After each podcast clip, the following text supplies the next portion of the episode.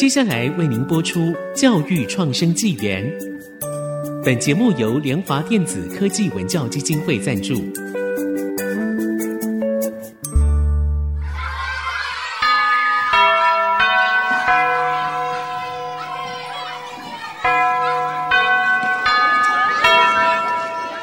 起立！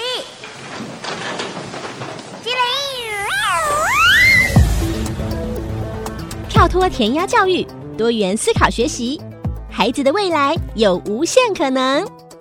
欢迎来到教育创生纪元。这里是爱惜之音主歌广播电台，我们是教育创生纪元的节目。那我是节目的主持人阿敏。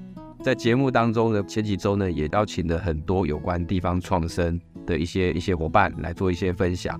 那今天我们也非常高兴的邀请到格源社会企业有限公司的这个负责人林同荣来跟大家来分享一下他的一个教育经验跟一个地方创生的经验。那我们是不是请同荣来跟大家 say hello 一下？呃，谢谢阿明老师，呃，很高兴来到教育创生纪元来分享地方创生的经验，也希望大家能够喜欢。好，那首先一开始呢，其实我知道这个同荣。是生长在屏东县的这个新园乡，好，然后我们想要聊聊一下你小时候的，这算是乡下的地方，你的教育成长环境的状况，哦，你的国小啊、国中、高中，一直一路到你念书的状况，这样。其实我是属兔的，我很幸运的是跟属龙的在一起考联考，我那个时候还有考联考，所以我那一年的竞争是特别激烈，哈，就是龙子龙女特别多。那其实，呃，我们小时候在屏东，其实因为我爸妈自己有开公司，所以我们获得的资讯的资源会比较丰富，相对一般同学会比较丰富，所以我算是比较 lucky 的。所以我们虽然在乡下，我的类似才艺啦，或者是我的一些以现在来讲什么课后班啊，或者是什么啊，哈，大概都是会到高雄和大都市，所以我们跟大都市是同步的。那我就一路上来哈，从国小、国中到高中，高中我就到高雄去念书了哈。那屏东到高雄其实就一水之隔。之后我也到台北，就我大学念文化。那当完兵之后，我就申请到美国南加大 USC。那我想很多 USC 的校友也是在主科或中科服务哈，跟你们问声好。那完之后，我就回来到台湾，好，那也去平哥大进修，顺便当老师，哈，也就顺便念了博班，好，博士班。那我觉得在目前来讲，我认为台湾的小朋友其实资讯掌握的能力，然后因为有网际网络的关系，资讯掌握的能力其实什么东西上网早就有，好，所以基本上资讯获得的能力很强。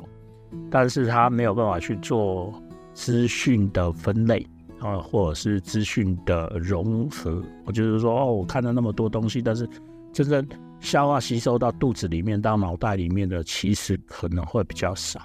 我就让我看了很多，我因为我有当老师的经验，所以我看了很多小朋友，他们要找资料很快，那但是呢，你问了他，他不能够融会贯通。那我觉得这是蛮可惜的。以前在我们那个年代，要截取资讯的时候，还要去图书馆，没有所谓的网际网络。到我大四的时候，才真正的有网际网络。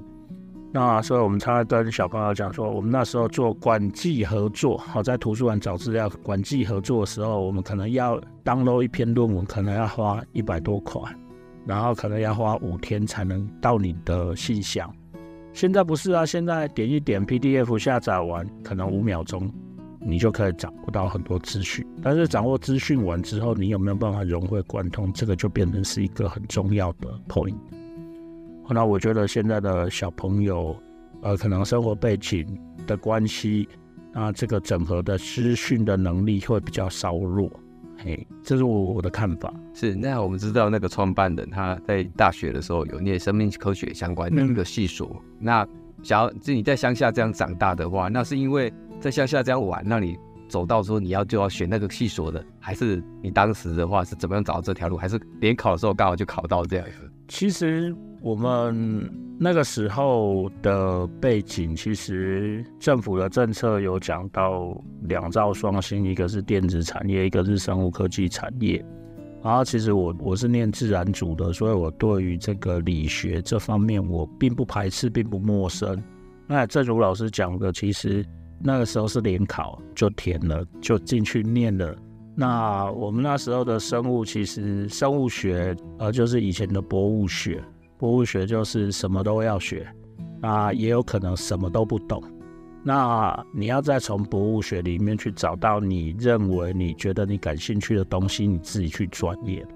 所以你看，我们在台湾有一个叫做斯文豪氏树蛙，那其实那个是在英国领事馆，好，在高雄的打狗英国领事馆的领事，后来台湾他发现的树蛙，哦，所以，呃，那他的背景就是念博物学。好，那博物学其实像现在，像我们生物生命科学系在学的，天上飞的、水里游的、地上长出来的花，我们都要学。所以，我们再从这边去了解一些点点滴滴，然后你自己再去钻研。所以，那呃，我对于植物，哈，对于美丽的东西，我有兴趣，所以我就专研了。专营了可以整合的哈，所以我们现在在做的就是香草。那香草呢，就是我们所谓吃的香草冰淇淋那个 vanilla。那这个就比方说，这是我后续到工作的时候，我们把工作结合到兴趣里面，这样才跟我的所学有略相关啊。要不然，像我的同学也有很多是学非所用，那学非所用就等于是浪费了。四年在大学的生活，对，就是其实这个创办人他其实刚才提到，他其实蛮也蛮幸运的，有机会很小就到高雄去，然后也学了很多的才艺，这样，然后一路又到台北又去念书这样子。那后来的话，其实又有到这个美国哦去做这个深造，但因为毕竟前半段的时间大部分都在台湾，台湾念书嘛，哦，那在美国念书，因为美国它是一个非常对我们来讲是一个遥远的地方。你到那一边之后，你所学习到的教育，或是你看到的教育，或是你以前所经历过的这些，对你来讲有没有什么冲击，或者是你在那边有没有遇到哎困难，就是认同上是不太一样的状态？我这是开玩笑了哈。我在台湾当兵的时候遇到九二一，对台湾人来讲，九二一是一个很大的事件。那我去美国的第一堂课，老师就教我们自我介绍。我我讲很实在的一句话，就是你把所有会的单子丢上去，你还讲不完二十分钟的自我介绍。那当然，到后续我们到快毕业的时候，我们可以跟老外吵架。老师说：“哎，那你可以跟老外吵架，代表你已经融入了这个生活。所以融入这个生活，你可以知道啊，怎么如何去跟老外做语言的攻防。”那在美国的经验里面，或者是我我在学习的过程中，我的老师跟我讲过，你要如何换位思考。跟我老爸在跟我讲的说，哎，你去美国只有一件事情不能做，就是杀人放火不能做。好，就是有违道德的你不能做，其他你都可以去尝试。那我觉得。就像我，我现在有小朋友啊，我现在我小孩是小学四年级啊，我发觉他们现在可以尝试的东西，比起我们以前来讲少太多了。那我觉得可以尝试有错误，错则改之。那我只要不要杀人放火，这个大方向就是我不要做违背道德的方向。那我觉得这些东西都可以去踹，踹完之后，它就是一个经历。不管做好做坏，都是一个经历。那这个经历就可以变成以后成长的养分。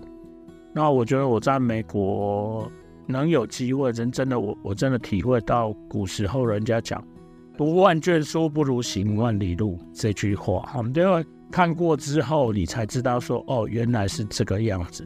像你说台湾最近在推的这个自助加油，我二零。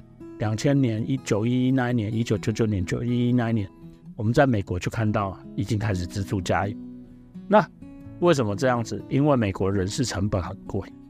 那回过来到台湾，台湾就是这三年才开始在推自助加油。所以我只是讲说，那个是一个经验，好，并不是说哦一定会走向这个方式。然后，但是我觉得说，呃，在美国的那个经验，虽然我在美国拿硕士待啊完之后在那边工作一年半，那我觉得呃这个是一个很好的经历啊。当然也像阿明老师讲的，呃，我我运气比较好，有机会能够出国。那我觉得接下来台湾像我们最近参加国合会的活动，国合会就是外交部的一个基金会的活动，它也可以呃让你有旅外的经验。那我们。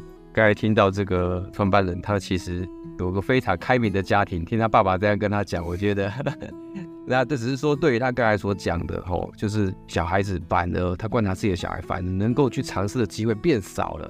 哦，这让我们我觉得是很难想象，因为现在的资讯照来讲越来越发达，应该要变多才对。吼，那我们可能把这样的一个问题，我们下一段的节目再跟大家分享一下这样的一个部分，以及他的一个创业的一个过程。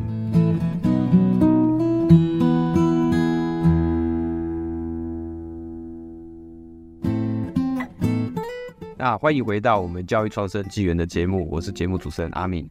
刚才跟林同龙创办人有提到，就是这个小朋友哦，那我们觉得小朋友现在这个年代有很多的资讯，或者甚至说，其实现在很多小朋友出过国，很多地方都有去，但是刚才创办人却发现说，诶，他发现自己的小朋友能够探索的，反而比你自己以前的那个还要少。我们想要听听是什么样的一个状况。其实就像说，应该是说，现在小朋友获得资讯太容易了。说了他不会去珍惜他所获得的资讯，变成说不会去找寻他真正想要的东西，因为爸爸妈妈希望他变成是十项全能的人，那所以一直喂他东西。那喂他东西的时候，可能他会资讯的爆炸。那资讯爆炸的时候，变成说他要怎么应用？哎，糟糕，我不知道怎么应用。这是我看到我小朋友的状况。但是他你要叫他讲出。Something 他讲得出来，但是你要真正落实到他的内心或者去 do something 的时候，他可能就会有障碍。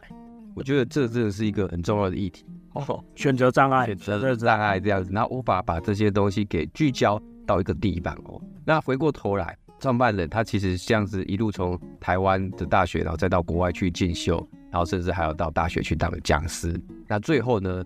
几年前应该就是创办给自己的聚焦，就是走上创业这一条路。特别是在我们这个屏东县的这个新园乡，在屏东县来讲，虽然有很多这样偏乡，但是以其他各县市来讲的话，其实比较少像这样的一个地方。那我想要问一下创办人，你是如何归纳自己走向创业这一条路？其实我从美国回来之后，我是在屏科大服务了。那当然，那个大概二零一五年那个年代。学校很多，教育部也在推什么 USR 创生啊，或者是教育创业啊之类的。但是因为在学校服务久的时候，你就会发觉某些产业有某些痛点。OK，那教育老师通常都会想说：“哎啊，这个有问题，你们将来有为者亦若是啊，要解决。”所以我们就这样子跳进来。我们其实第一个创业的题目是我们发觉到。我也是，像我们已经算是会收集资料，我会去分析资料。但是我常常在跟有心要创业的朋友讲说，你看到的资料跟你分析的资料不一定是对的。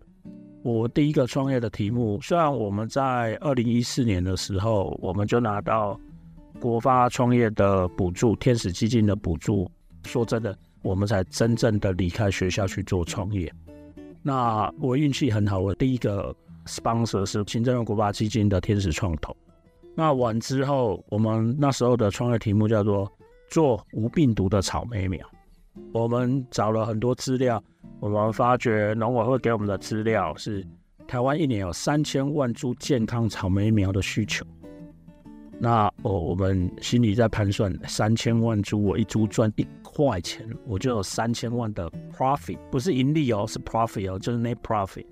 那我一株如果卖十块钱的话，我就有三亿的营业额，听起来好像很漂亮、很美丽。对，因为每个创业人都会有这种美丽的憧憬。好，那完之后，我们真正落实去做，好，那我们发觉到不是这个样子。因为草莓植物的特性是它会长走茎，它会有 runner。我的草莓的健康程度是一百分，那现在田间可能只有五十分，所以切进去可以。就是他会等到我卖给他一百分的种苗，健康程度一百趴的种苗，他可能会等十年后再跟我买第二株，所以我变成我要抢他第二个订单，我可能要十年后我才。十年一个订单，哎，对对对，啊，那运气很好，然后我们回客率大概都是第四年、第五年就有回客了哈。那当然做生意都希望每年都有回客，哈，但是遇到种苗的话就发觉并不难。那时候我就想说，我们收集到是农委会的资料，它是官方资料，参考文献算是算是可以列到参考文献论文的参考文献里面，但是我们去看了现实。是有落差的，好，现实是有落差的，所以我们这样子走过来，所以我们在创业的时候，我们在第二个时代，我们就发觉，哎，这个问题，我我们 supposedly 希望第二年就会有回客，但是都没有回客，打电话去问，啊，客人就说，啊，你的苗都很健康啊，我都不会死啊，我干嘛，啊、我干嘛再买？所以开玩笑，我们在常常讲说，我们这个题目有点像是大铜电锅。除了摔在地上会坏之外，这个苗不太会死，又好像不太对哈。所以，呃，我们当然这个我们公司还是延续下去，然后那我们就转向是做其他的种苗。那我们其他的种苗，我们刚好搭上了我我们误打误撞闯进了光电的领域。我们就是在光电板下面种植高经济作物香草。那我们所说的香草不是 herb 的香草。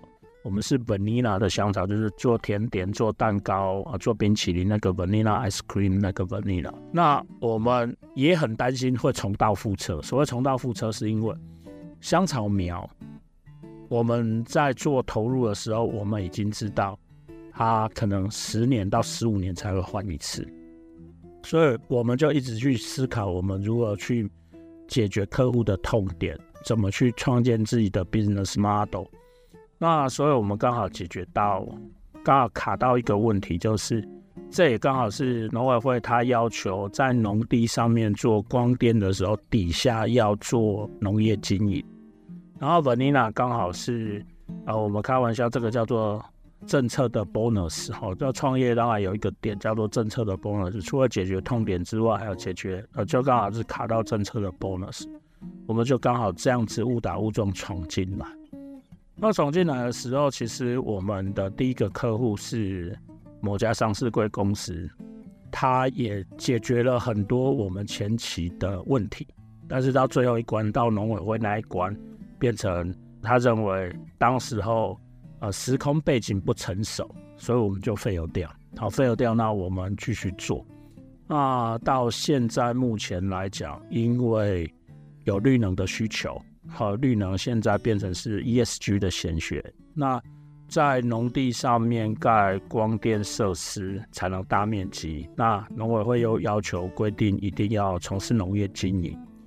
我们其实，在二零一八年的时候就开始进行这个项目，所以我们现在变成走的比较前面。所以，像我们看到的角度。从农业端，我们又看到了绿能端，我们又看到 ESG 这一块，所以呃，我也很感谢我一路走来的这些贵人，然后除了阿明老师之外，还有我们也参加了这个 PWC 的创业加速器，好时好事加速器这些呃贵人都给我们一些提点，好，那造成我们少走冤枉路。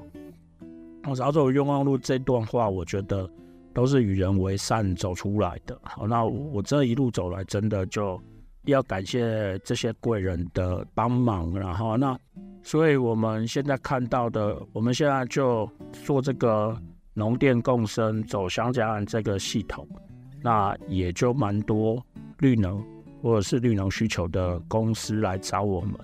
也正是活得比较自在一点，所以今天才有机会来接受阿明老师的采访。是是是，这个创办人其实有跟我们分享了很多他的一个过去的一些经验跟现在创业。那因为我们的节目叫教育创生纪元，因为你在教育的部门待过，然后又自己出来创业，其实教育创生这两个系统对来讲，你应该是非常的熟悉。嗯，最后有没有什么样的一个想法或者是建议？我觉得创业都是要解决。不满足点哦，就像我们在屏科大很早以前，我们另外一个系有提过便当订购系。我常常上他们那个气管系的课，我就跟他讲，我说其实很早以前我们屏科大提出了便当订购系统，跟现在的 Uber Eats 或 Foodpanda 有没有什么差别？他说没有啊，我们是十点半要订便当啊，厂商才能送进来。我说啊，Foodpanda 也是解决我们订便当的困难呐、我们当时候设计的也是解决订便当的困难呐、我们在设计购买城市的时候，还没有 Foodpanda 跟 Uber Eat 出现，但是人家可以走，在学术界却设计出来就是只有校园的订便当系统。那我觉得这是一个有没有办法去落实？所以我我觉得，如果把它一个解决痛点，我们讲不方便的痛点，然后去创造利基，这个会是比较难。解决痛点都很简单，但是如何去创造利基，让它永续，这才是接下来比较重要的课题。好，那也谢谢阿明老师今天让我有这个机会去分享一些经验，那也希望能真正落实到帮助到大家。谢谢。那我们谢谢这个同融创办人今天的一个分享，从教育然后到创业，甚至还拿刚才屏科大的案例。哦，如果大家不是把这样的一个构想，只有停留在学校，那么今天 Foodpanda 他们可又出现了另外一个台湾的品牌哦，台湾的这样的便当系统的品牌，这样子代表着其实我们的教育也是要走出这个象牙塔哦。那创业创生其实就是带着像创办人一样，带着学校这些议题，虽然最后实习的东西遇到很多困难，或者是跟他想象某些东西不一样，好像植物那种太强壮了哈，把它变成十年才有一次回购率等等。但那些想法跟实际的做法，也只有你在构想跟实做的时候，你才能够感受得到教育跟地方创生跟地方的创业到底的一个实际的状况或落差在哪里。那我们今天真的非常谢谢这个英通融创办人来到我们电台来跟大家来分享哦。那我们今天的节目就到这边，那我们谢谢大家，谢谢创办人，那我们下次再见，拜拜拜拜。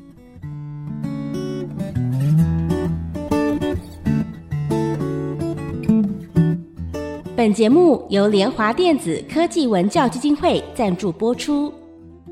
联华电子科技文教基金会以行动播撒教育种子，支持地方创生，培育新时代必备的能力。